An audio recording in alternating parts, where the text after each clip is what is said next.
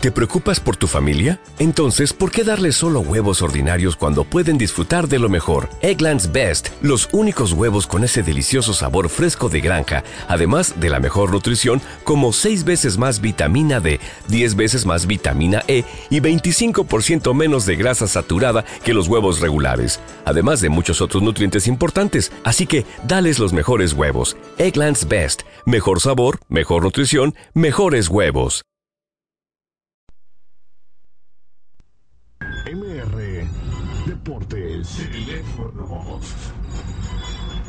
Teléfonos. Teléfonos. 83 75 50 51 y 55. Teléfonos MR Comunicación Deportiva. MR Deportes 1140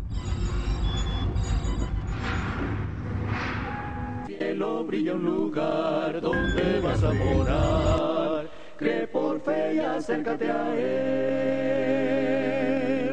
Pronto nos viene a llevar.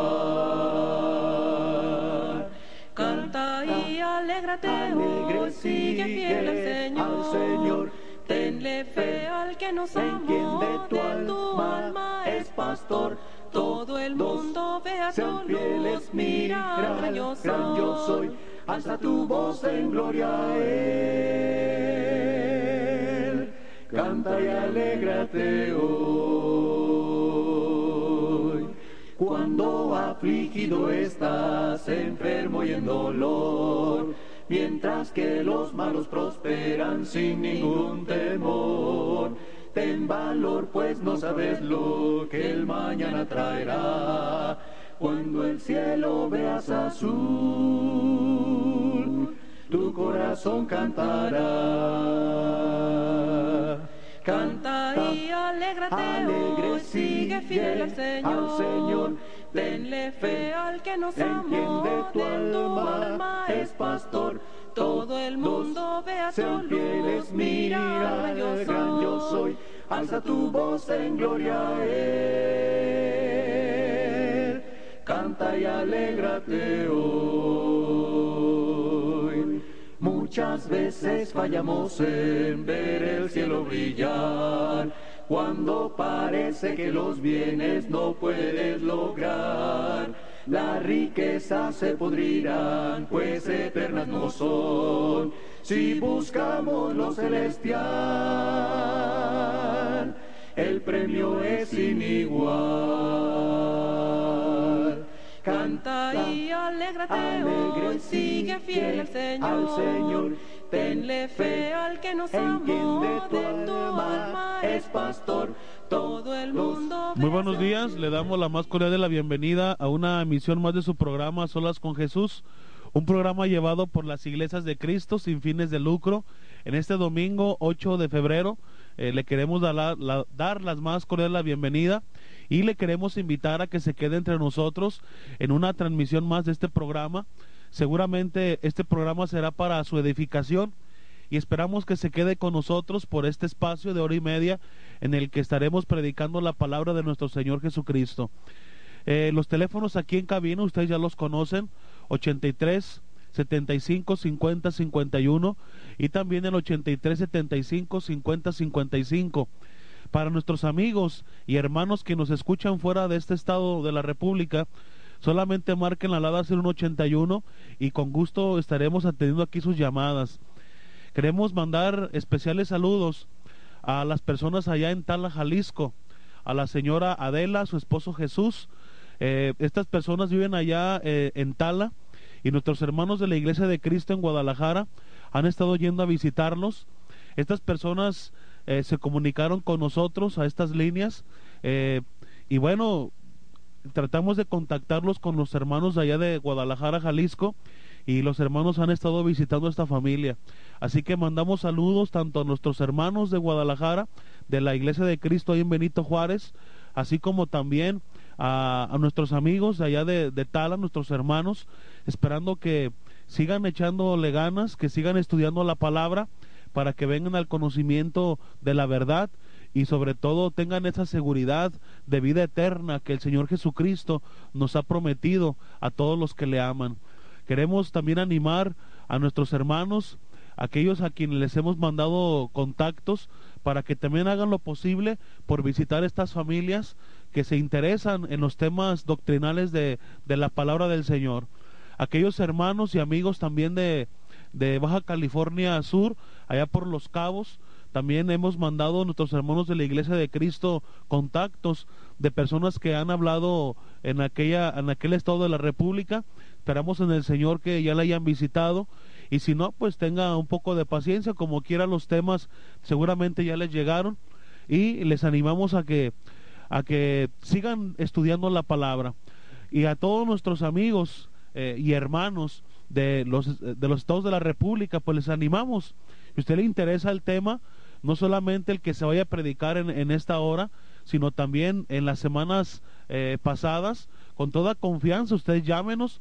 Eh, nuestros servicios son totalmente gratis, son sin compromiso. El único propósito que nosotros seguimos es predicar la palabra y hacerle llegar este material a la persona que se interese en escuchar y en saber acerca de la palabra de Dios. Los teléfonos aquí en cabina 8375-5051 y también el 8375-5055 son teléfonos que están totalmente a su servicio. Nuestros hermanos aquí están al pendiente de sus llamadas para cualquier petición, peticiones de oración, peticiones eh, por alguna necesidad o también petición por el material que, que les hemos estado mencionando. Puede también escribirnos al correo electrónico a solas arroba hotmail.com, así como lo escucha en letra minúscula y todo pegado, a solas arroba hotmail.com. Tenemos archivos en Word y en PDF. Si usted le interesa algún estudio bíblico, pues con toda confianza a través de esta de este correo electrónico usted puede ponerse también en contacto con nosotros y a través de este correo nosotros podemos hacerle llegar este material a solas con Jesús. Vamos a elevarnos a Dios en oración en esta hora de la mañana para introducirnos al tema que nos estará ocupando por, por el siguiente espacio. Vamos a pedir a nuestro hermano Javier Sánchez que está aquí con nosotros a que nos ayude con la oración y de esta manera eh, nos introduciremos al tema que nos ocupará en esta hora. Vamos a, a pedirle al Señor. Padre nuestro que estás en el cielo, gracias Dios te damos por este hermoso día, por la vida y la salud, Padre. Te pedimos que bendigas a tu pueblo, Dios, donde quiera que se encuentre. Bendigas a nuestros radioescuchas, Dios, aquellas personas que domingo a domingo, Padre, se esmeran para escuchar este programa, que sea de bendición, de edificación, Padre, y que sean sus necesidades suplidas, Dios, a través de este mensaje. Bendice tu palabra, Dios, y bendice a nuestro hermano, quien traerá el mensaje, Dios, en esta mañana, y a nuestros hermanos que están fuera en otros lugares, Dios, predicando tu palabra, que tú les ayudes de la misma manera. Eh, gracias Dios te damos por todo y te suplicamos tu bendición hoy y siempre en el nombre poderoso de nuestro Señor Jesucristo. Amén. Bien, vamos a invitarles a que abran sus Biblias. En esta ocasión eh, seré el encargado de traer la meditación en esta hora y vamos a basar nuestro estudio en Romanos capítulo 12, versículo 9 hasta el versículo 16. Romanos 12, eh, versículo 9 hasta el 16. Dice la escritura. El amor sea sin fingimiento. Aborreced lo malo, seguid lo bueno. Amaos los unos a los otros con amor fraternal. En cuanto a honra, prefiriéndonos los unos a los otros. En lo que requiere diligencia, no perezosos, fervientes en espíritu, sirviendo al Señor, gozosos en la esperanza, sufridos en la tribulación, constantes en la oración compartiendo para las necesidades de los santos, practicando la hospitalidad. Bendecid a los que os persiguen, bendecid y no maldigáis. Gozaos con los que se gozan y llorad con los que lloran. Unánimes entre vosotros, no altivos, sino asociándonos los humildes. No seáis sabios en vuestra propia opinión Debido a que el hermano David, que en esta ocasión está con nosotros, ha venido trayendo temas acerca del amor, vamos a continuar con este hilo de predicaciones y vamos a hablar acerca también del amor en esta hora. Si usted ha notado, Romanos capítulo 12, versículo 9 al 16, comienza con las siguientes palabras. El amor sea sin fingimiento. En este pasaje tenemos la mejor definición del amor que hay en la Biblia. Los estudiosos de la Biblia han tratado de definir el amor. Sin embargo, la intención de Pablo, al igual que la de otros autores inspirados, no era tanto la de definir el amor, sino más bien la de describirlo. Para ello, nos mostraron lo que el amor hace y cómo actúa en las diferentes situaciones. En la presente lección estudiaremos los primeros cinco versículos del pasaje a medida que consideramos el reto del amor. Esta va a ser la primera parte de nuestro estudio, el reto del amor. Vamos a considerar cinco cosas que encontramos de los versículos 9 hasta el 13 de Romanos capítulo 12, bajo el título El reto del amor.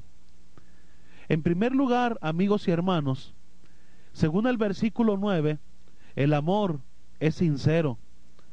El texto de esta lección comienza así. El amor se hace sin fingimiento. La palabra que se usa para amor es ágape. Ágape, amigos y hermanos, es la clase más sublime de amor que hay. Esta palabra, ágape, describe la clase más sublime de amor que existe. Es el amor que procura lo mejor para el ser amado. El amor que caracteriza a Dios mismo, según primera de Juan 4:8. Ágape se ha aplicado únicamente al amor de Dios hacia nosotros. Pero en el texto de esta lección Pablo dijo que es preciso tener esa misma clase de amor los unos por los otros. El amor es la circulación de la sangre dentro del cuerpo de Cristo, por lo cual todas sus partes y miembros están estrechamente relacionados los unos con los otros y ligados en la unidad. La pregunta es, ¿cómo es el amor ágape? El apóstol Pablo dijo que debe ser sin fingimiento. En el texto griego, sin fingimiento, es la palabra para hipocresía. En los tiempos de Pablo, el término hipocrisis, que es donde se toma esta palabra sin fingimiento, se usaba para describir a un actor en el escenario que llevaba puesta una máscara y simulaba ser otra persona. Es decir, no permitan que su amor sea una simulación. Es lo que nos está tratando de decir el pasaje. Cuando nosotros pensamos en un amor simulado, nuestra mente puede remontarse a Judas, quien traicionó a Jesús con un beso en la mejilla. Lucas 22, 47 y 48. Algunas personas desean ser reconocidos como personas amorosas. Por lo tanto, se ponen una máscara de amor a pesar que sus corazones siguen siendo corazones insensibles. Sin embargo, Pablo instó a sus lectores a que no seamos así. No permitamos que nuestro amor sea una simple exhibición externa. ¿Qué significa tener un amor genuino? Pablo dio un ejemplo en la segunda parte del versículo 9, diciendo, aborrecer lo malo y seguir lo bueno. Años atrás el profeta Amós había escrito, aborrecer el mal y amar el bien, Amós 5:15. Algunos les sorprenderá que Pablo siguió su amonestación en el sentido de amar, con un mandamiento en el sentido de aborrecer. No obstante, como alguien dijo, el verdadero amor no es simplemente sentimentalismo desbordado. En realidad, no podemos amar algo a menos que aborrezcamos lo que se le opone. El amor sincero aborrece lo malo a la vez que sigue lo bueno. Las palabras griegas que se traducen por aborrecer y seguir son palabras tajantes, amigo. Aborrecer,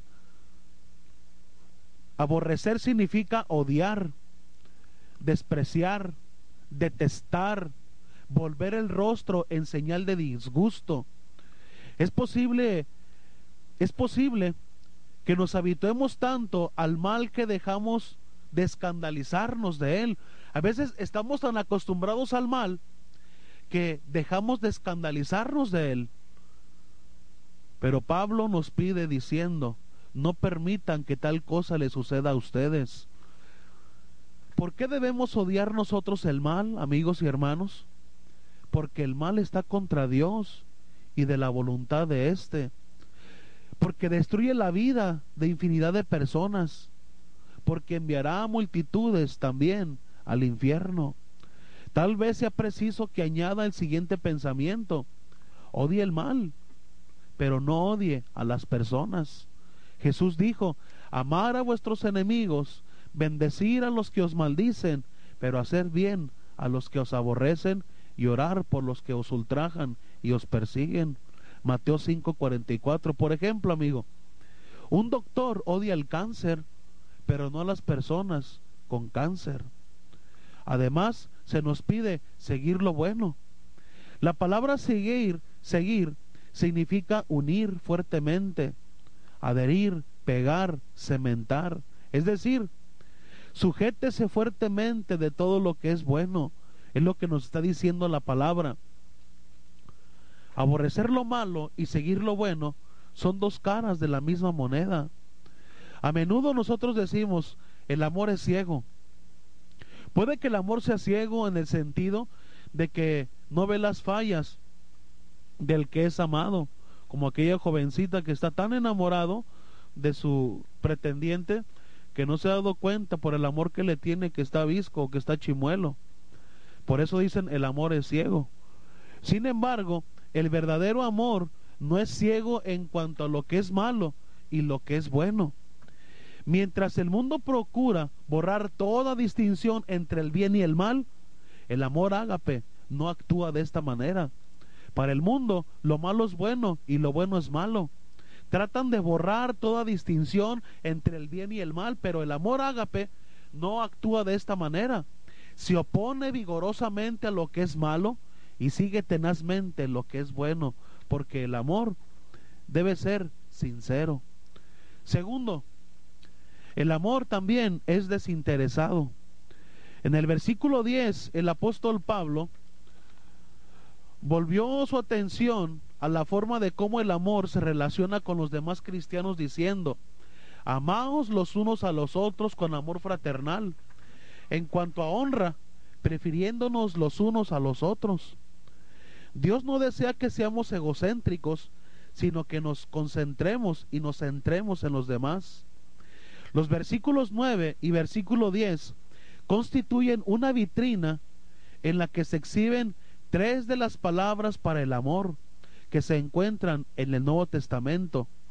La primera de ellas es ágape, segunda es filia y tercera es estorge. La primera que es ágape se encuentra en el versículo 9, mientras que filia y estorge se usan en las palabras compuestas del versículo 10. La palabra filia se refiere a un cálido afecto, mientras que estorge al amor por los miembros de la familia. El versículo 10, amaos, proviene de filostorgos, una forma de filia combinada con estorge, filostorgos. La palabra para amor fraternal proviene de Filadelfia, que es de fileo, y adelfos, que es hermano, amor por el hermano.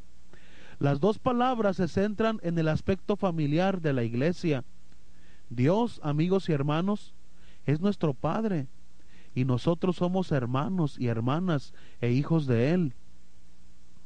Por ejemplo, en otras religiones del mundo, sus miembros de estas religiones se refieren entre ellos como hermanos. Pero hasta donde yo sé, es únicamente en el cristianismo donde se manda a sus miembros amarse los unos a los otros como hermanos. En aquellas religiones son hermanos por la religión, pero acá se nos ordena a que estos hermanos se amen los unos a los otros. Pongamos todo lo anterior en el contexto de la carta de Pablo a los romanos. Pablo deseaba que los cristianos, tanto los de origen judío como los de origen gentil, se consideraran como familiares los unos de los otros. Acuérdate que en el primer siglo había una rivalidad entre judíos y gentiles, especialmente entre los samaritanos y los judíos. ¿Te acuerdas de Juan capítulo 4? Donde aquella mujer le dice a Jesús, ustedes dicen que en aquel monte se debe adorar. Nosotros decimos que en este, en el monte Gerizim, había una pared intermedia de separación. Y cuando escribe Pablo a los Efesios, dice la escritura que esa pared intermedia de separación se ha quitado a través de la sangre de Cristo. Ahora aquellos que eran enemigos, acérrimos, ahora pertenecen al mismo cuerpo y ellos, gentiles y judíos, tenían que amarse. A veces en la iglesia no podemos ver a un hermano o a una hermana porque nos hizo una cara o porque no nos saludó. ¿Y qué pasa? Estamos alabando al Señor, estamos bajo un mismo cuerpo, pero estamos peleados. Eso no es lo que dice la escritura. Dice la palabra amaos los unos a los otros. Como hermanos y hermanas en Cristo que eran los judíos y gentiles, habían de amarse los unos a los otros y habían de procurar lo mejor los unos para los otros. Jesucristo dijo en una ocasión, en esto conocerán todos que sois mis discípulos, si tuviereis amor los unos con los otros. Juan 13:35. Como ejemplo del amor y la devoción que Pablo tenía presentes, él dijo, en cuanto a honra, prefiriéndonos los unos a los otros, Romanos 12:10. El afecto mutuo ha de expresarse en honra mutua también. La palabra significa primordialmente una valoración. Tiene que ver con el respeto y el aprecio hacia el otro y a la expresión de tal aprecio. La palabra prefiriéndonos significa ir al frente y tomar la delantera en honrar a los demás. En Filipenses 2.13 el apóstol Pablo escribe con humildad, estimando cada uno a los demás como superiores a él mismo. William Barclay hizo la siguiente observación acerca de lo que estamos tratando y dice, y ustedes me van a decir si es verdad o mentira, dice este comentarista William Barclay, más de la mitad de los problemas que se suscitan dentro de la iglesia tiene que ver con los derechos, los privilegios y el prestigio. ¿Hay alguien a quien no se le ha tomado en cuenta? ¿Hay alguien que ha sido desatendido? ¿Hay alguien que ha sido lastimado? ¿O que no se le ha dado las gracias? Según Pablo, no podemos estar interesados en recibir honra. Antes, debemos concentrarnos en honrar a los demás. La siguiente es la forma como J.B. Phillips expresó esta cualidad del amor. Una disposición a permitir que el otro sea reconocido. El amor no se queda atrapado en el autoestima, sino en la estima de los demás, porque el amor es desinteresado. Y, no es cierto, amigos y hermanos. Más de la mitad de los problemas que se suscitan dentro de la iglesia tienen que ver con que el otro tiene más derecho que yo, o los privilegios, o el prestigio, o porque no se le ha tomado en cuenta, porque se le lastimó con una palabra, etcétera, y vienen los problemas. El amor debe ser desinteresado. Tercero, el amor debe ser también entusiasta, versículo 11, 12, 11 de Romanos. En el versículo 11, el apóstol Pablo dirigió su atención a la forma como el amor afecta nuestro servicio al Señor, diciendo, en lo que requiere diligencia, no perezosos, fervientes en espíritu, sirviendo al Señor. Este versículo insinúa una tercera característica del amor ágape, el entusiasmo. La palabra perezosos en el griego significa lento, perezoso, desganado, ocioso. Para ponerlo en términos de nuestros días, podríamos decir que esta palabra se refiere a un holgazán. El hombre de la parábola que escondió su único talento en la tierra, fue llamado siervo malo y negligente. Mateo 25, 18 y 26. Debemos nosotros ser diligentes, no perezosos. La palabra diligencia significa seriedad y celo. El cristiano no puede yacer en un estado letárgico cuando de servir al maestro se trata, sino que debe llenarse de celo por servirle. La versión acá colunga dice, no sea perezoso, trabaje arduamente. Si nosotros amamos al Señor, que ha hecho tanto por nosotros, ¿cómo podemos ser de algún otro modo? Debemos de ser diligentes en la obra del Señor. No esperar a que se nos diga hacer algo. Yo mismo tomar la iniciativa para la obra del Señor. De eso es lo que habla el pasaje, diligente, no perezoso. El apóstol Pablo prosiguió diciendo que hemos de ser fervientes en espíritu. La palabra ferviente significa caliente, significa caliente o hervir. La versión de Barclay consigna mantenga su espíritu al punto de ebullición. En, este, en esta parte del versículo existe cierto desacuerdo con respecto a la palabra espíritu. Desacuerdo en cuanto a si debe escribirse con mayúscula inicial o no. De entre las versiones más prominentes, que es la del rey Santiago, la única en consignar espíritu con mayúscula es esta. Y de una manera llamativa traduce la frase como sigue, irradie con el espíritu con E mayúscula. Pero debemos de saber esto, amigos y hermanos, puesto que el énfasis de Pablo en este capítulo en particular no está puesto en lo que Dios ha hecho por nosotros, sino en lo que nosotros hemos de hacer por Él, lo preferible es poner espíritu con minúscula inicial. Las siguientes son maneras como, como diferentes versiones expresan la idea de febrientes en espíritu. Mantenga su fervor espiritual, sea espiritualmente entusiasta y mantenga ardiendo el fuego del espíritu. A menos que permanezcamos cerca de Dios, nuestro fervor se enfriará. Si no, nos, si no estamos cerca de Dios, nuestro fervor se va a enfriar. Cuando se retira el recipiente de agua hirviendo del fuego, ésta deja de hervir. El amor en nosotros seguirá siendo entusiasta siempre y cuando nos mantengamos cerca del Señor por medio del estudio de la Biblia, la oración y la relación con cristianos amorosos y entusiastas. La pregunta es, ¿de qué se entusiasma el amor? El versículo concluye con estas palabras, sirviendo al Señor. He visto personas que se entusiasman ganando dinero.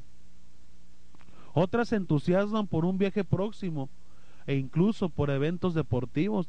Nada más chécala aquí en Monterrey, cuando van a jugar los equipos locales, cómo está entusiasmada la gente.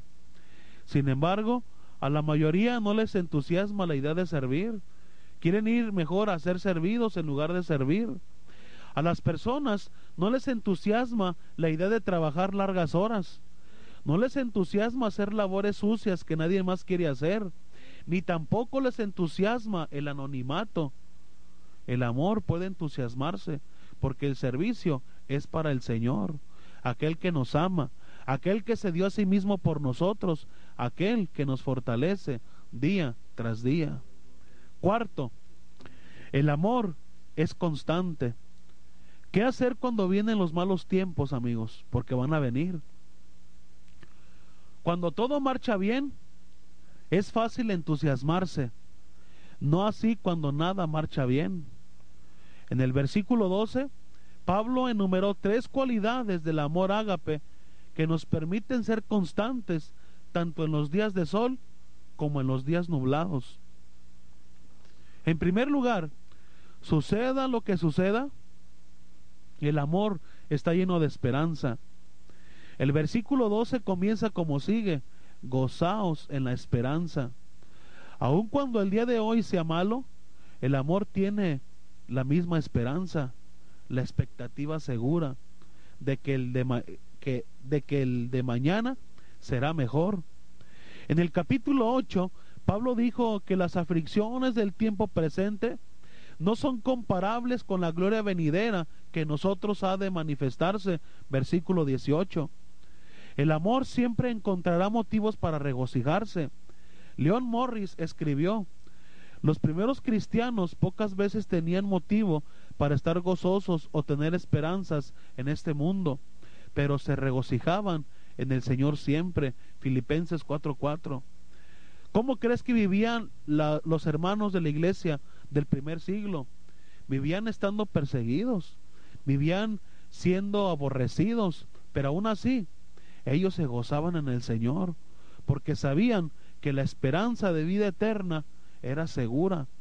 Y sabían que Cristo en ellos era la esperanza de gloria. Colosenses 1.27. La esperanza alivia al cristiano de las, de las difíciles circunstancias del presente y el regocijo es inevitable resultado. Debido a que el amor se goza en la esperanza, Él es sufrido también en la tribulación, versículo 12. La palabra que se traduce por tribulación significa básicamente presión, una presión que pesa sobre el espíritu. En los tiempos de Pablo, los cristianos constituían un diminuto segmento de la sociedad, siendo vulnerables a los edictos de las autoridades de gobierno y el blanco fácil de los enemigos religiosos. Para el cristiano, la tribulación era una realidad de la vida. Hechos 14, 22. En medio de esta tribulación, el cristiano podía perseverar, esto es, ser sufrido. El término sufrido significa soportar bajo presión. El amor no se da por vencido. Evita que renunciemos a nuestra fe cuando las presiones de la vida parecen abrumadoras.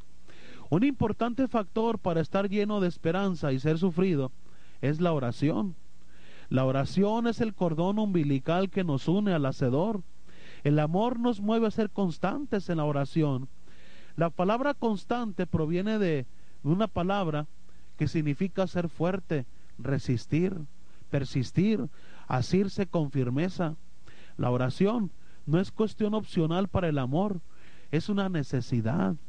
En otro pasaje el apóstol Pablo escribió diciendo, orar sin cesar. Primera a Tesalónica, capítulo 5, versículo 17 y 5. El amor es servicial. Versículo 13. En el versículo 10 de Romanos 12, Pablo aseveró que los cristianos deben amarse los unos a los otros con amor fraternal.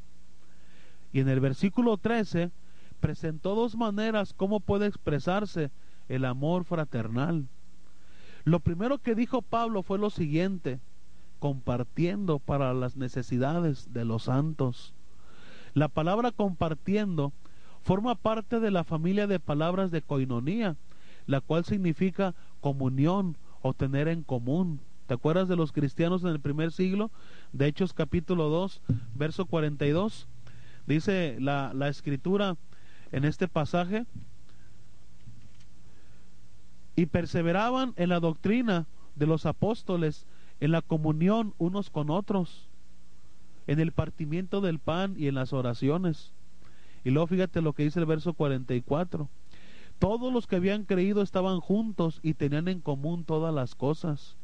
Vendían sus propiedades, sus bienes, y los repartían a todos según la necesidad de cada uno. Eso es lo que nos está diciendo el versículo 13 de Romanos capítulo 12, ver por las necesidades de otro. La idea contenida en coinoneo es tener en común con. La preocupación reflejada en el pasaje es por los santos necesitados. El amor incluye el preocuparse por todos. Sin embargo, existe una preocupación especial por los hermanos y hermanas en Cristo. Pablo dijo, hagamos bien a todos y mayormente a los de la familia de la fe. Gálatas 6:10. En el versículo 13, una, una de las versiones consigna, compartan con el pueblo de Dios que tenga necesidad. Note que el pasaje habla de necesidades en plural de los santos y no de sus deseos.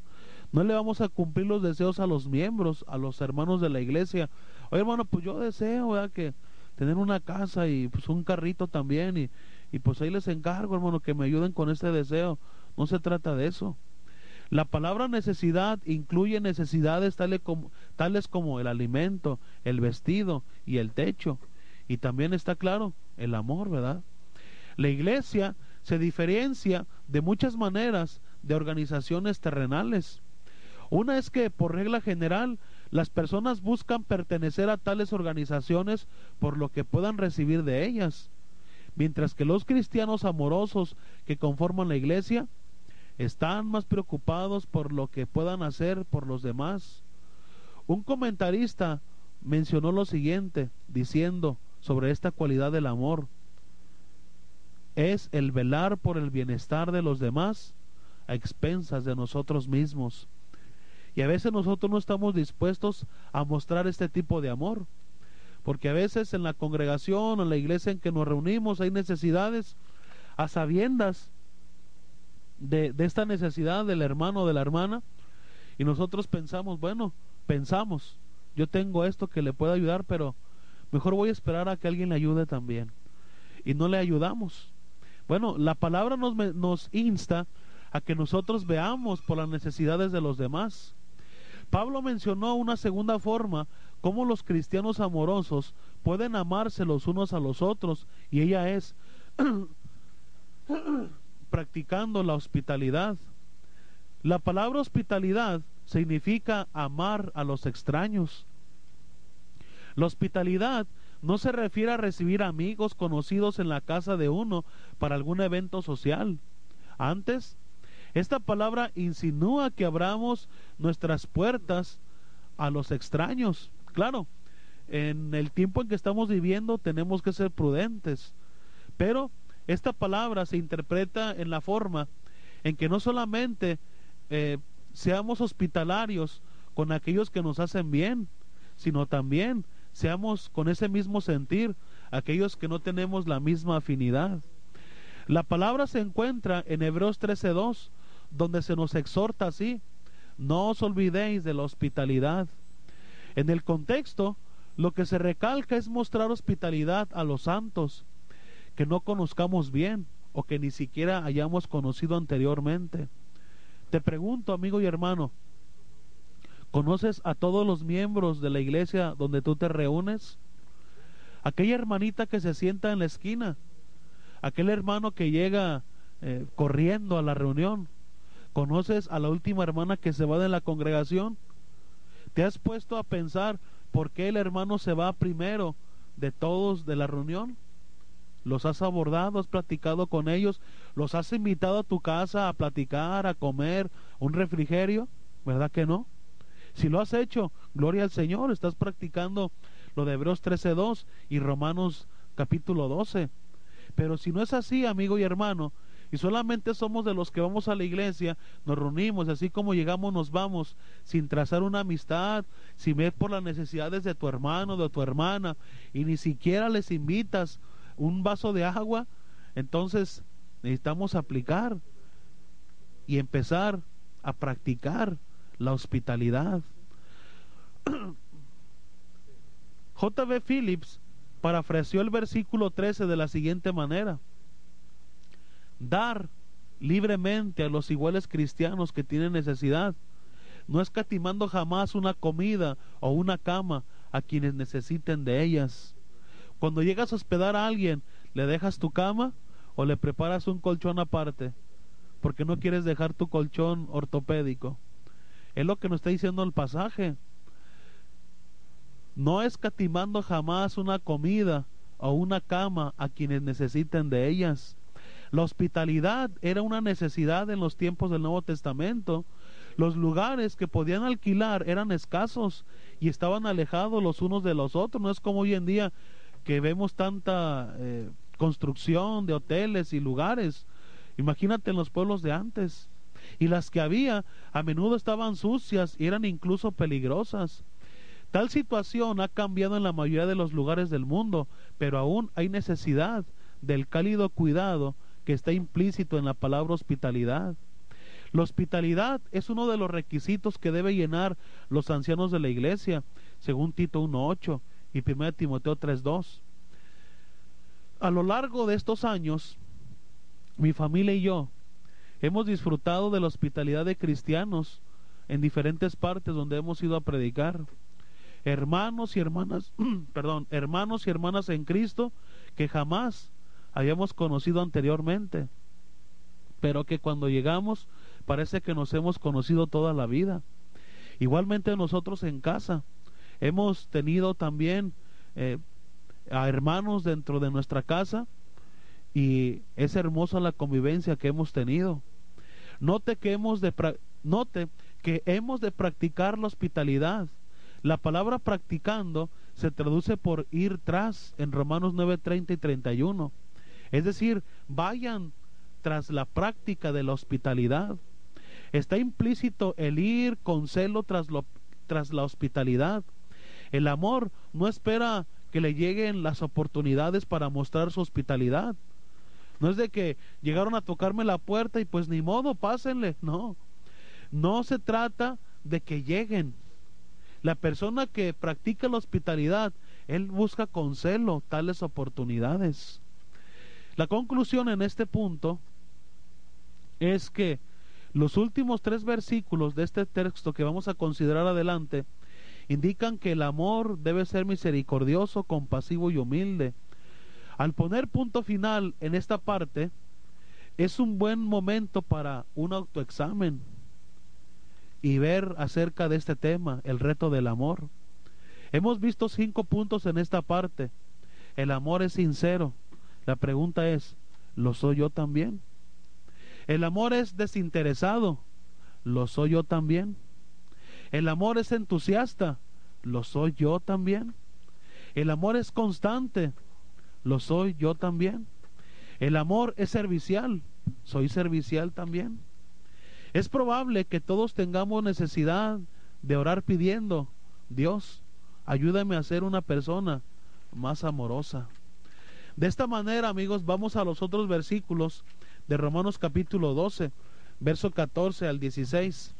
En esta segunda parte, notemos lo que dice las escrituras en esta parte. Bendecir a los que os persiguen, bendecir a los que os mal... Ah, bendecir a los que os persiguen, bendecir y no maldigáis.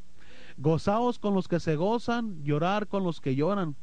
Unánimes entre vosotros, no altivos, sino asociándonos con los humildes. No seáis sabios en vuestra propia opinión. En una ocasión un niño había oído muchas veces que se usaba la palabra cristiano en clases y sermones, así como los hay en la iglesia. Pero no estaba seguro de lo que significaba esta palabra. Un día llegó este niño con su papá y le preguntó a su padre qué significaba cristiano. Y le dijo, papá, ¿qué es un cristiano? Su padre le dijo que es alguien que pertenece a Cristo, y le explicó cómo es que uno se hace cristiano a través de la fe eh, y sobre todo a través de la obediencia. Como el niño aún parecía confundido, su padre le explicó diciendo, un cristiano, hijo, ha de vivir de cierta manera. He estado estudiando el capítulo 12 de Romanos y ese capítulo es un buen resumen de cómo debe actuar un cristiano en diferentes situaciones tomó sus notas sobre Romanos, se puso en la mesa con su hijo, lo sentó y le leyó diciendo, mira hijo, según Romanos capítulo 12, un cristiano debe ser amoroso, desinteresado, entusiasta, constante, servicial, misericordioso, compasivo y humilde. El niño pensó en las palabras que dijo su padre y, y luego le preguntó, papá, ¿Realmente hay cristianos en la iglesia? ¿Conocemos a alguno de ellos? En Romanos 12.2, Pablo instó a todos los cristianos a vivir una vida transformada. En los versículos 9 al 16 dio ejemplos de una vida transformada.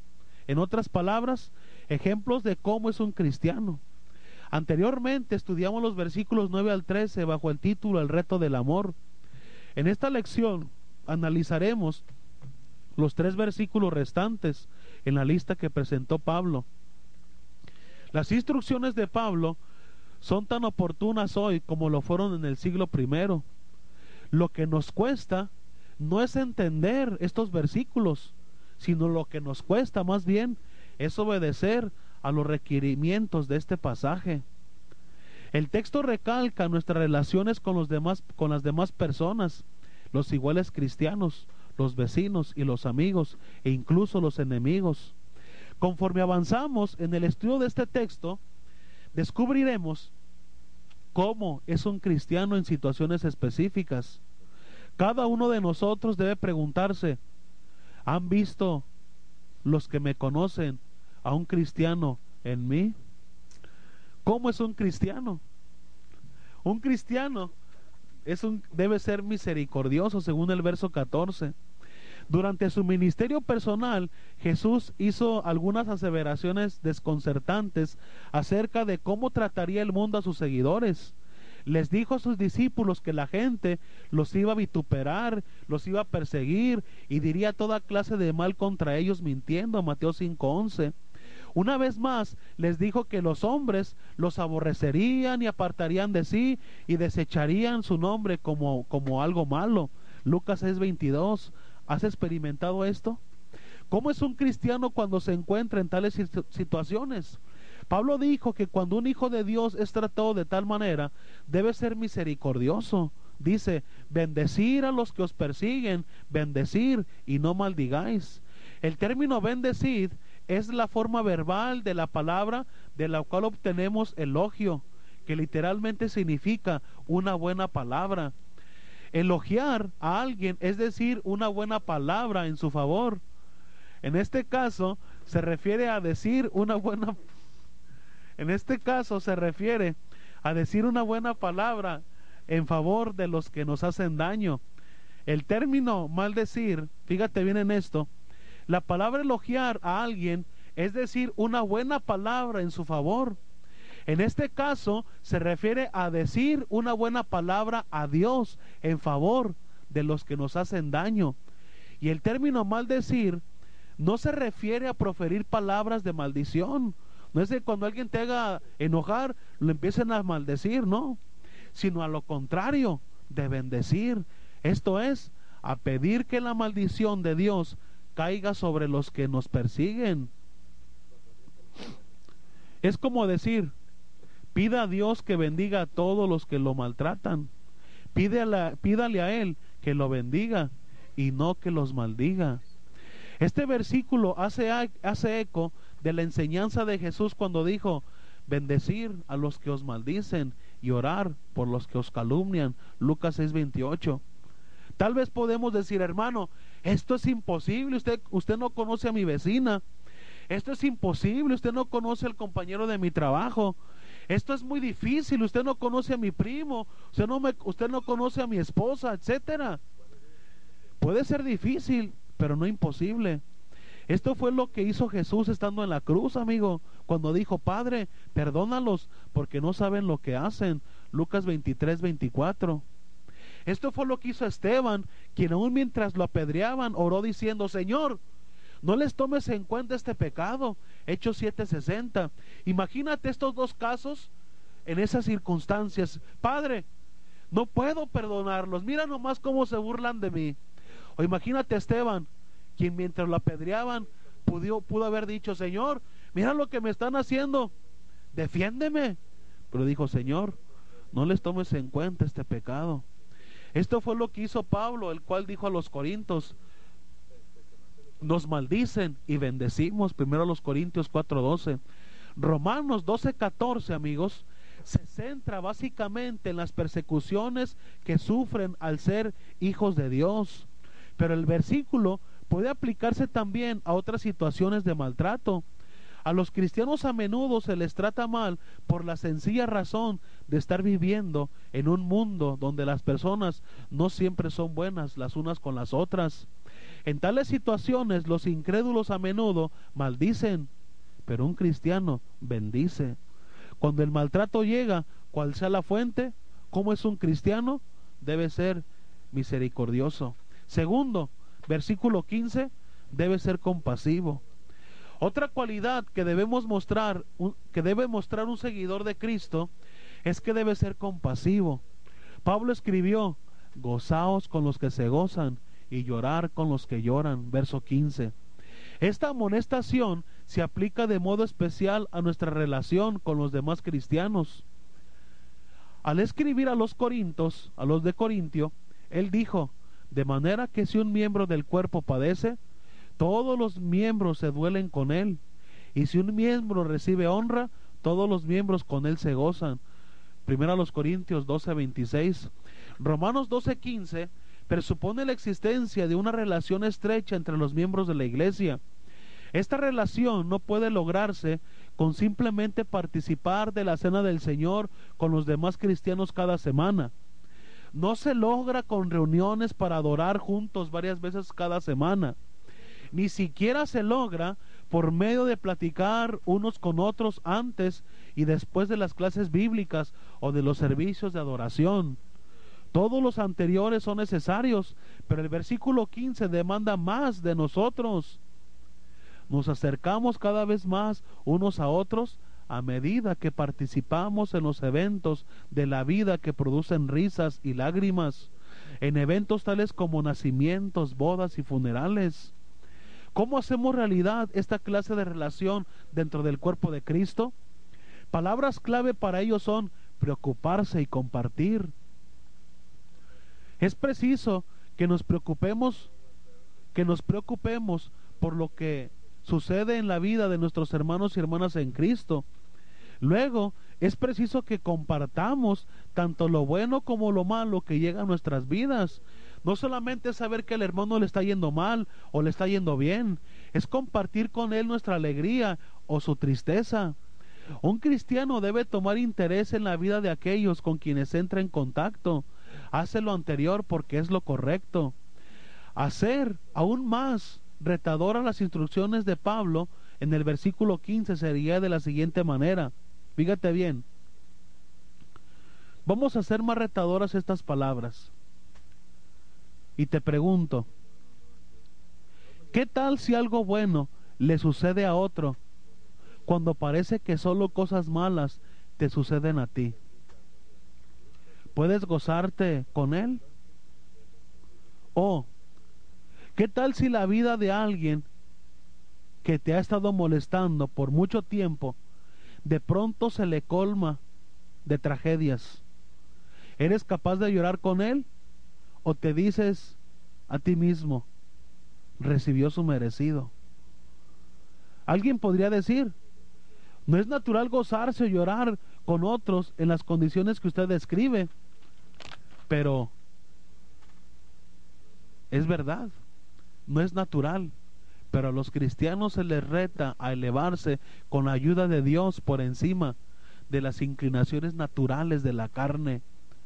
Un cristiano puede cantar y llorar con quien sea, porque un cristiano es compasivo. Y tercero, un cristiano es humilde, verso 16.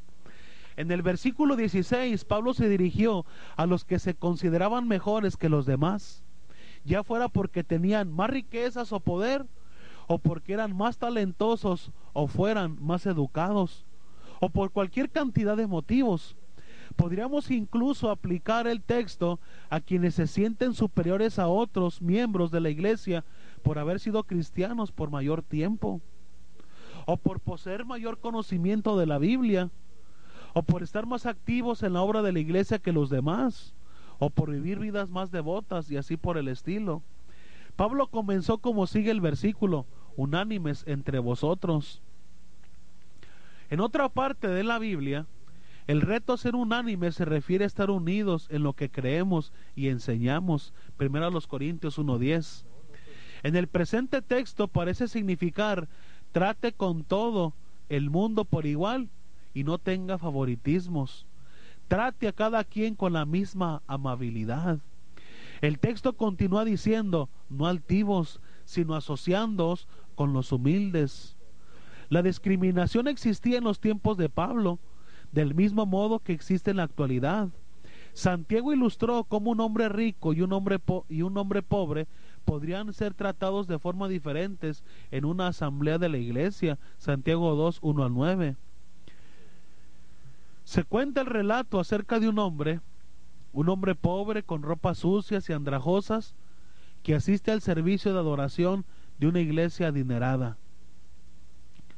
Este hombre entra, toma asiento al lado de una mujer cuyo vestido y joyas reflejan su opulencia, e inmediatamente la mujer, al verse acompañada de tal personaje, se aparta tan lejos como pueda del visitante. Y al retirarse, hace una pregunta a esta mujer con desdén. ¿Hueles lo que yo huelo? Y aquella persona, el visitante, olfateó al aire y dijo, sí, creo que es el, creo que es el, el olor del engreimiento. Y aquella mujer se fue. Cristo no reconoce distinciones de clases ni sistemas de castas. En los tiempos de Pablo, la mayoría de las congregaciones de, de aquel entonces tenían un alto porcentaje de miembros pobres. Primero a los Corintios 1.26, 1.26 al 28. Además, tanto amos como esclavos se hacían cristianos, Efesios 6, 5 al 9.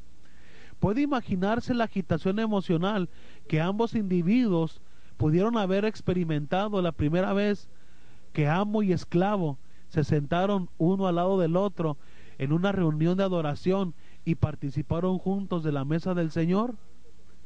En casi toda congregación hay al menos una persona que se siente fuera de lugar o que tal vez sea muy tímida. Piensa en esto.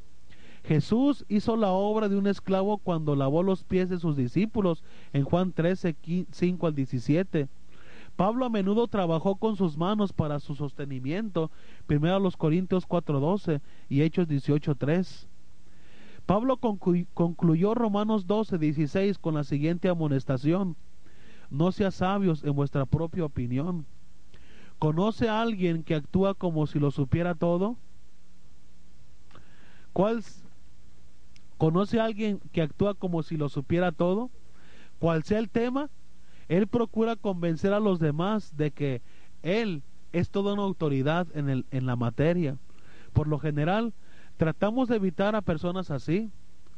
Un comentarista escribió diciendo, la persona que es sabia en su propia percepción, raramente lo es en la de los demás.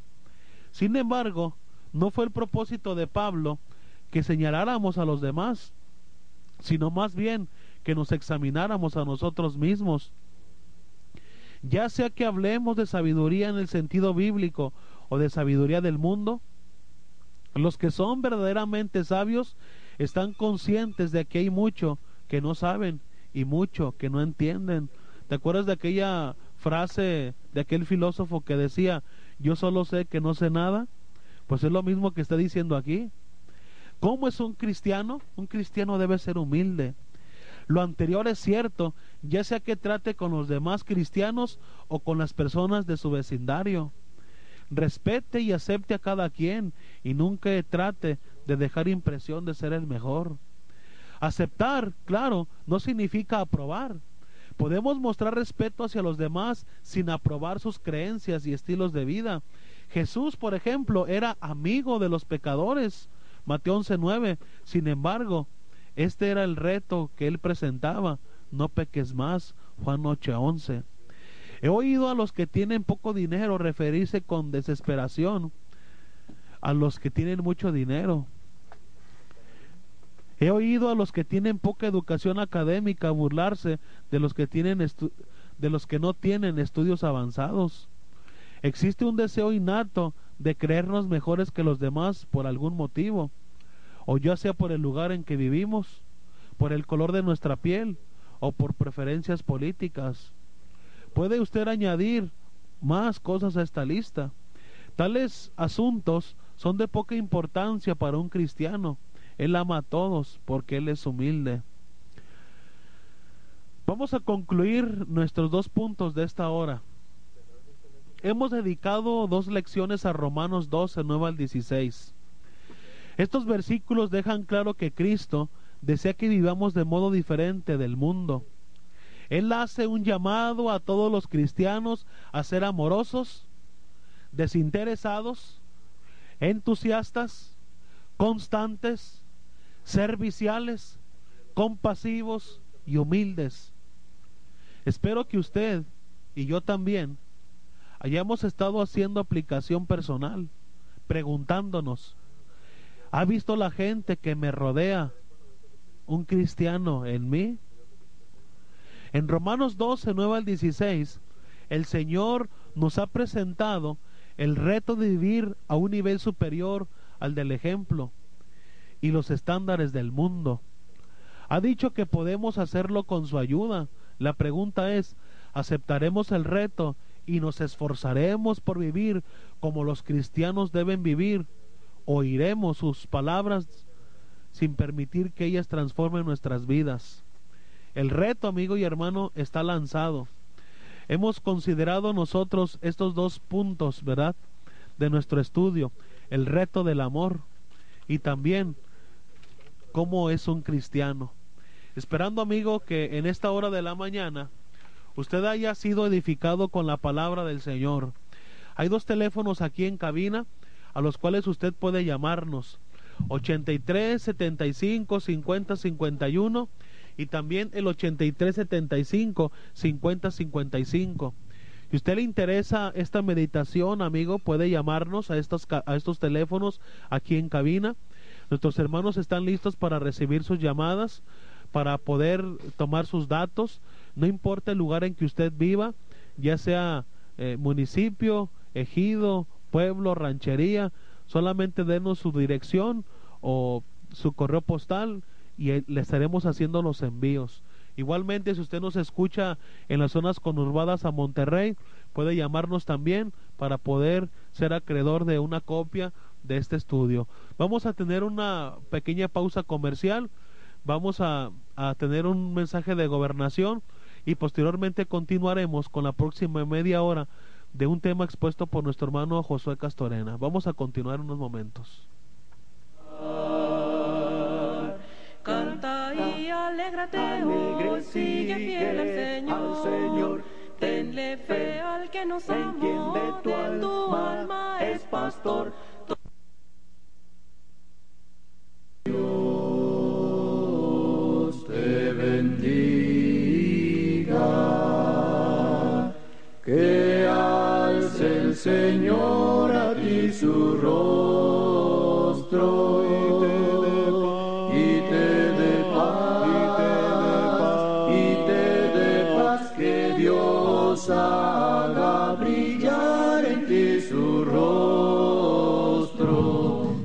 Muy bien, mis queridos hermanos y amigos, eh, continuamos con esta media hora que nos queda de programa radial en esta mañana. Eh, muchas gracias por ah, acompañarnos y por comunicarse a los teléfonos aquí en cabina 83 75 50 51 y 83 75 50 55. Acabamos de hablar acerca del amor y nuestro hermano Juan Martín Flores nos ha dado una explicación acerca de lo que es el amor.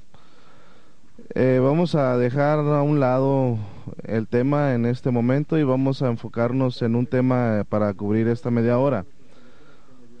Voy a hacerles una pregunta a cada una de usted, a cada uno de ustedes y me imagino yo que unos van a estar con una respuesta y otros estarán con otra respuesta.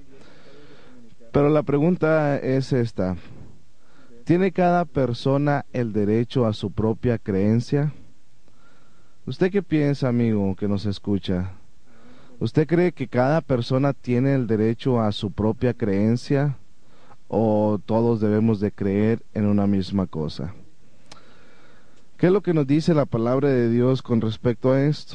¿Qué es lo que nos enseña Dios con respecto a esto?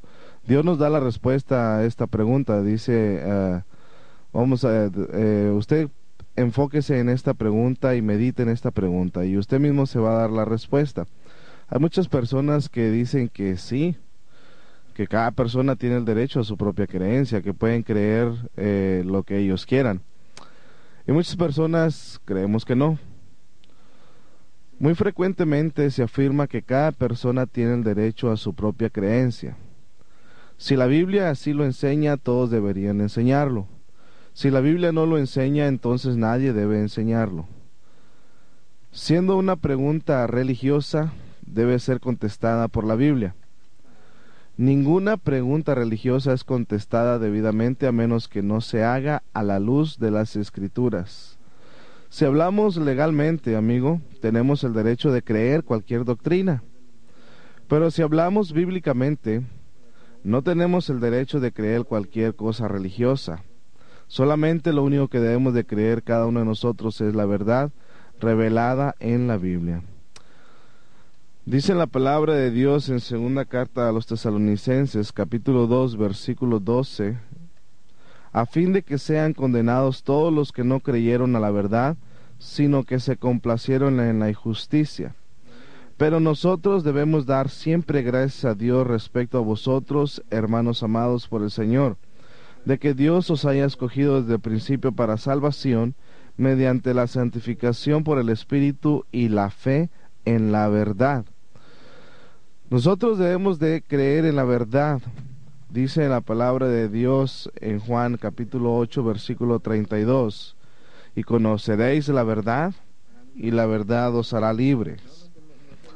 Cuando nosotros conocemos la verdad, nosotros entendemos y meditamos de que solamente debemos de creer, tener una creencia y es la que el Señor Jesucristo nos ha dejado. Dice la palabra de Dios en Juan capítulo 17 en el versículo 17. Santifícalos en tu verdad, tu palabra es verdad.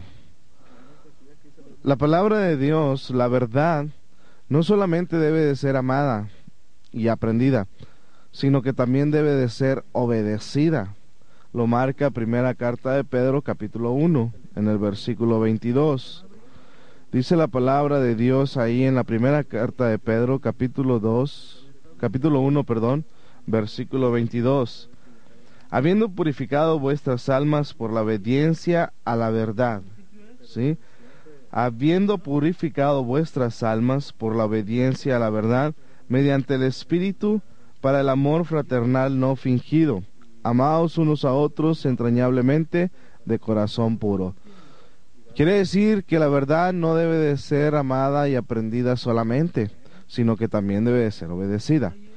Fíjense, vamos a tener un ejemplo eh, que, que, lo encontramos en la palabra de Dios y lo encontramos en Génesis, en el capítulo 4, del versículo 3 al versículo 5.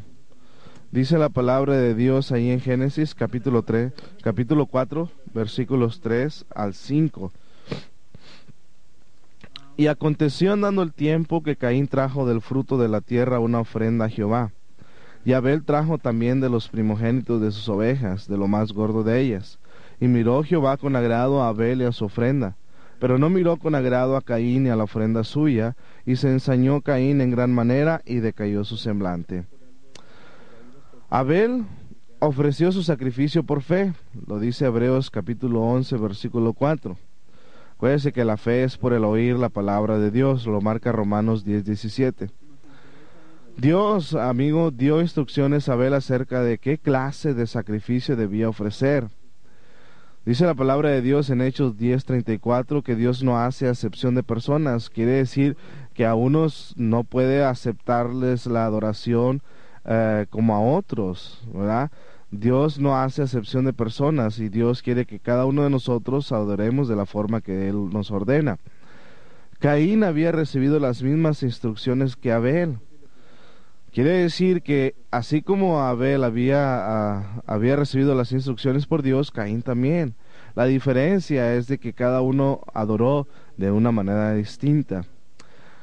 Dios les había enseñado cómo, póngalo con mayúscula, Dios les había enseñado cómo adorar y qué clase de sacrificio ofrecer. La diferencia es de que Abel siguió las instrucciones de Dios, pero Caín no siguió las instrucciones de Dios. Él adoró por opinión. Él adoró a su manera, a su propia idea. Por eso Dios rehusó su sacrificio. Abel adoró por fe como Dios le había mandado. Y eso lo llevó a que Dios aceptó su sacrificio y rehusó el sacrificio de Caín. Caín no tenía el derecho de ofrecer o de hacer la manera como él lo hizo o de tener su propia creencia. Caín y Abel tenían que haber adorado de la manera que Dios había mandado. Ahora, hay otro ejemplo en la palabra de Dios. Lo encontramos en el segundo libro de Reyes, capítulo 5. Ahí nosotros encontramos eh, otro ejemplo en la palabra de Dios con otro hombre que se llamaba Naamán. Este hombre, si ustedes han leído la historia de Naamán, Naamán era un hombre que tenía a su cargo muchos hombres y a él le gustaba mandar, pues era un hombre que tenía muchos eh, hombres a su cargo. Ahí él se encuentra, eh, en la, encontramos nosotros en la historia del segundo de Reyes capítulo 5, del versículo 1 al versículo 14. Ahí nosotros encontramos que Naamán era general del ejército del rey de Siria. Era un varón grande delante de su Señor y lo tenía en alta estima, porque por medio de él había dado Jehová salvación a Siria. Era este hombre valeroso en extremo, pero leproso. Le dice, eh, nosotros leyendo la palabra de Dios eh, con respecto a esta historia, nosotros eh, encontramos, nosotros dice ahí la palabra de Dios, entonces Eliseo le envió un mensajero diciendo, ve y lávate siete veces en el Jordán, y tu carne se te restaurará y serás limpio. Y Naamán se fue enojado diciendo, He aquí yo decía para mí, saldrá él luego y estando en pie invocará el nombre de Jehová su Dios, y alzará su mano y tocará el lugar y sanará la lepra. Naamán había ido a buscar a Eliseo, y él se imaginó que Eliseo iba a salir y le iba a tocar y le iba a dar unas palabras a Dios, y iba a invocar el nombre de Jehová su Dios, y él iba a sanar de la lepra, pero no. ¿Qué es lo que hace Eliseo? Eliseo manda a su siervo y le dice, dile a este hombre, a Naamán, que vaya y que se sumerja en el Jordán siete veces y su lepra iba a ser quitada. Pues sale el, criado de Eliseo y le dice, oye, dice Eliseo que vayas al Jordán y que te sumerjas siete veces y tu lepra va a sanar. Pues ¿qué es lo que hace Eliseo? ¿Qué es lo que hace Naamán? Se enoja y se va.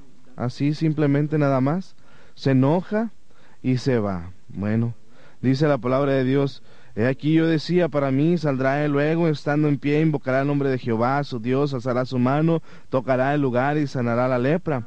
Habana y Farfar, ríos de Damasco, ¿no son mejores que todas las aguas de Israel? Si me lavar en ellos, ¿no seré también limpio? Y se volvió y se fue enojado. Él quería hacerlo a su modo, no como Dios había mandado, por medio de Eliseo. Él quería hacer las cosas de la manera que él había pensado y así somos varios de nosotros. Así creemos muchos de nosotros, creemos que la, a, la a la manera nuestra está correcto. Y decimos nosotros, eh, no creo que, que si hacemos esto en la adoración, no creo que esté mal. Fíjate lo que dijo Naamán. Bueno, yo pensé que esta manera, de esta manera eh, el profeta me iba a limpiar. Yo pensé que él iba a hacer esto, yo pensé que iba a hacer aquello, yo pensé que iba a orar a Dios y me iba a tocar y la lepra se iba a quitar. Y así pensamos muchos de nosotros. Yo pienso que de esta manera está bien.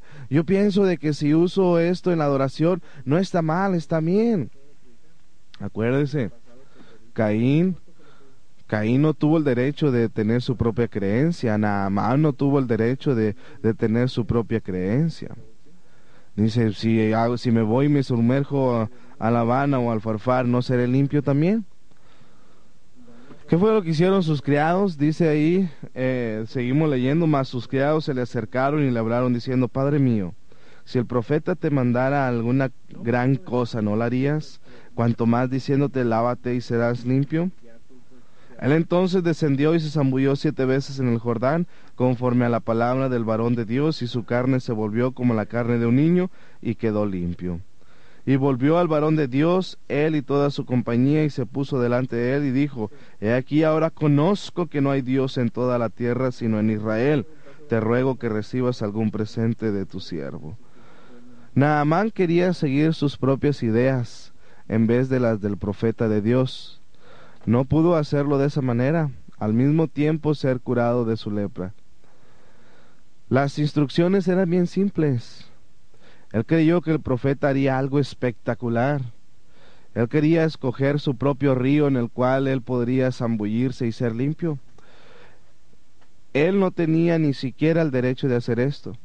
Él tenía que obedecer el mandato de Dios, o si no, quedarse leproso. Una de dos, seguir el mandato de Dios o quedarse como están. Naamán no tuvo el derecho de su propia creencia. Él tuvo que someterse al mandato de Dios, le gustara o no le gustara. Y es lo que cada uno de nosotros debemos de hacer, someternos al mandato de Dios. Cuando lo hizo de la manera que Dios le ordenó, ¿qué fue lo que pasó?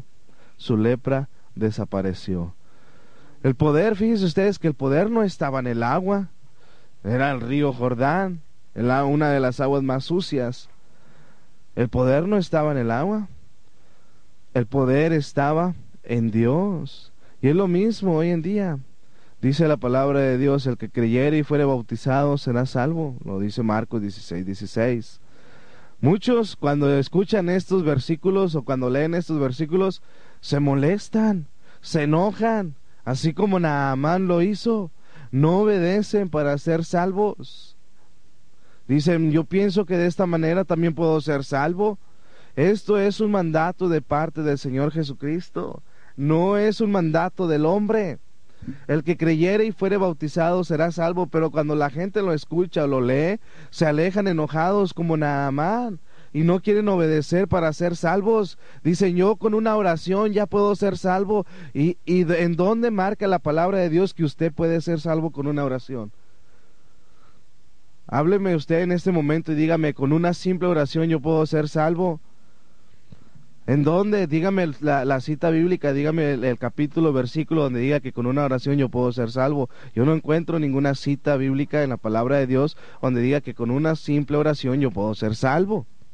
Yo lo único que encuentro en la palabra de Dios es que dice la palabra de Dios, el que creyere y fuere bautizado será salvo. Pero cuando usted lo lee, pues por supuesto que usted se enoja. ¿Por qué? Porque usted se encuentra como Naamán. Lo quiere hacer a su manera.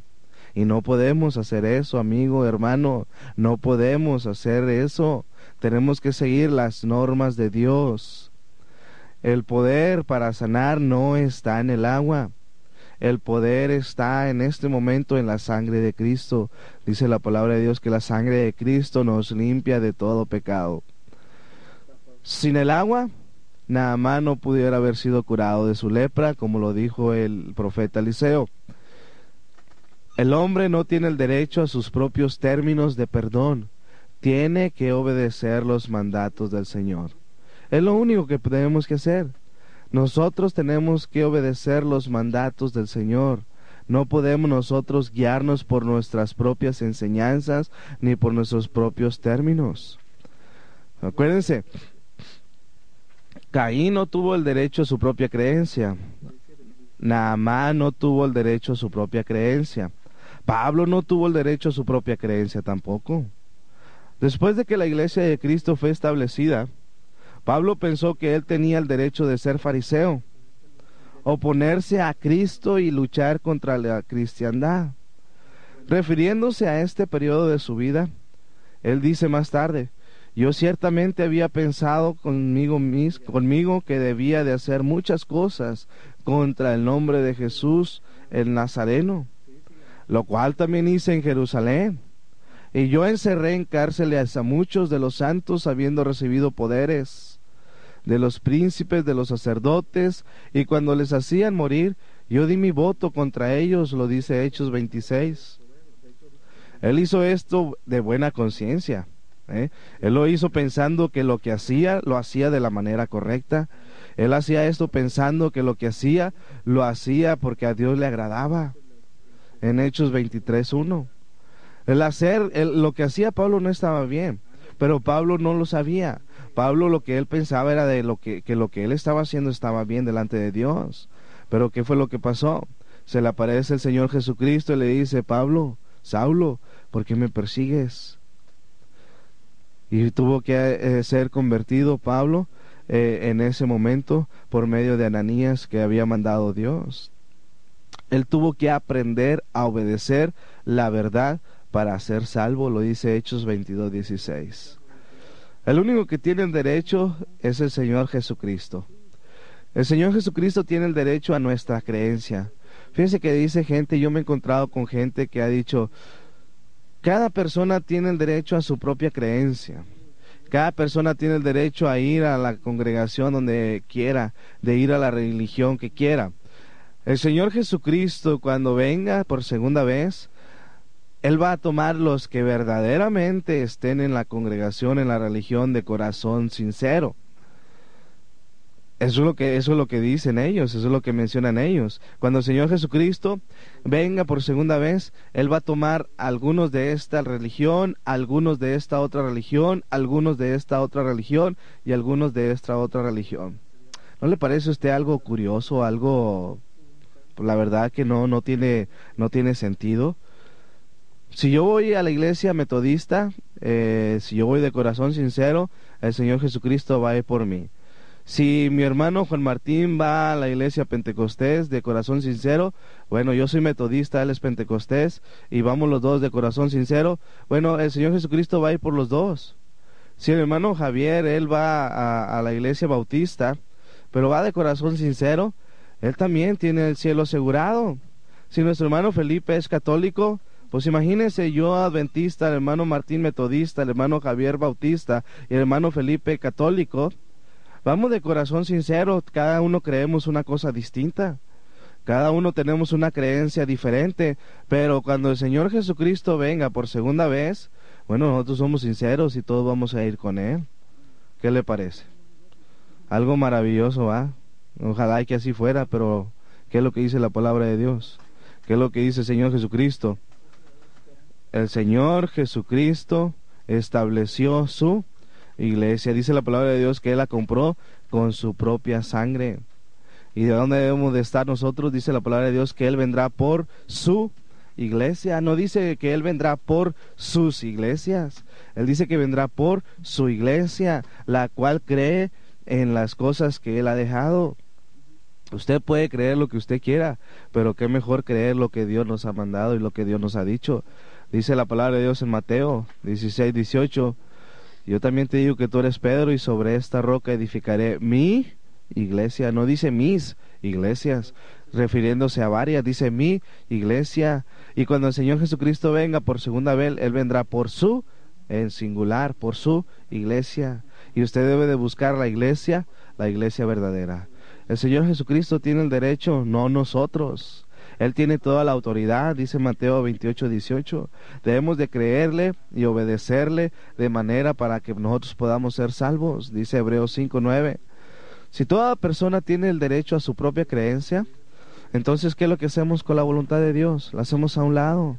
Y los términos que Dios ha puesto para perdonarnos, los términos de perdón que Él exige por medio de Cristo, nosotros los podemos ignorar. No necesitamos nosotros seguir esos ejemplos. Si así fuera posible, el hombre sería su propio Salvador, no Dios ni el Señor Jesucristo.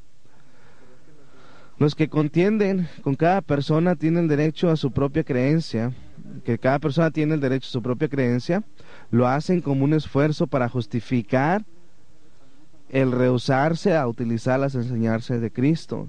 Ellos dicen, no, pues está bien hacer esto, está bien hacer aquello. Imagínese usted, nosotros adoramos a la muerte y no adoramos al Señor Jesucristo y vamos a ir al cielo. ¿Qué le parece? Algo increíble, ¿no? Pues eso no lo marca la palabra de Dios. No quieren cumplir con los términos de perdón acerca del Señor Jesucristo. Usar el nombre del Señor Jesucristo, pertenecer a la iglesia del Señor Jesucristo. Hay un solo evangelio verdadero y lo dice Gálatas 1.8. Mas si nosotros o un ángel del cielo os anunciara otro evangelio del que os hemos anunciado, sea maldito. Entonces hay un solo evangelio verdadero. Ni un hombre ni ángeles tienen el derecho a predicar otro evangelio distinto. Pablo le dice a Timoteo, te rogué que te quedases en Éfeso cuando me partí para Macedonia para que denunciases a algunos que no enseñan diversa doctrina, que no enseñen diversa doctrina. Timoteo tenía que advertir a ciertos hombres a no enseñar una doctrina diferente. Todos tenían que enseñar exactamente la misma doctrina. no como hoy en día que cada uno enseña una doctrina distinta eh, según sus propios métodos, según su manera y otros simplemente para enriquecerse. Nosotros debemos de seguir y retener la, la, la palabra, la palabra de Dios, la sana doctrina. Dice la palabra de Dios, tú enseña y habla las cosas que convienen a la sana doctrina. Hay un Señor, una fe, un bautismo, un Dios, un Padre de todos, el cual es sobre todos y por medio de todas las cosas y en todos vosotros. Nada más uno, no más. Dios no hace acepción de personas. Todos debemos de oír el Evangelio y debemos de seguir el Evangelio. Nosotros no tenemos derecho, amigo y hermano, a creer lo que nosotros que, creamos.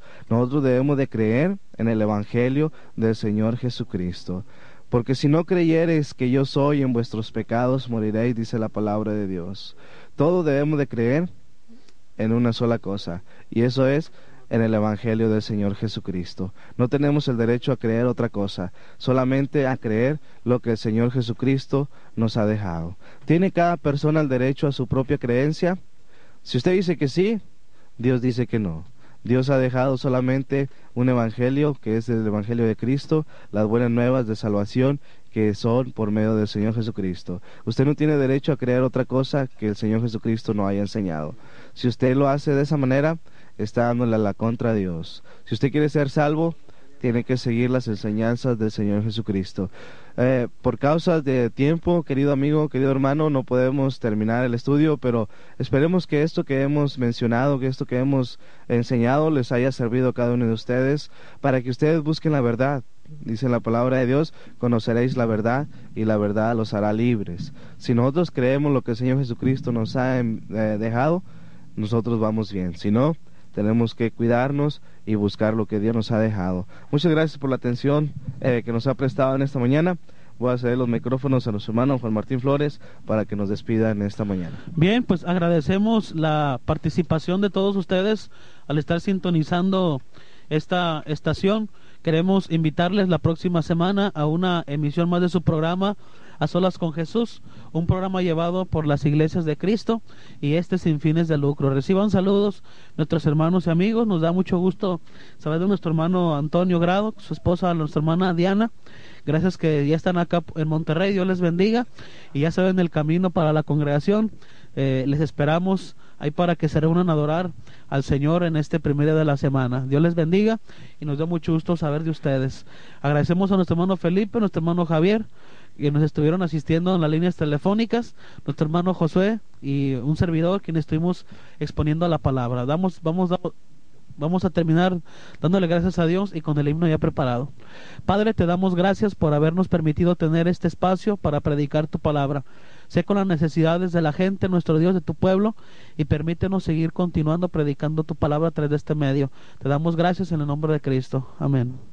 Oh, no rechaces la verdad, tus ojos hoy abre a la luz, renuncia a toda la maldad y ven a Jesús. Oh, ven sin tardar, sin tardar, oh, ven sin tardar, sin tardar, sin tardar acepta Jesús, acepta Jesús, y salvo serás. Tú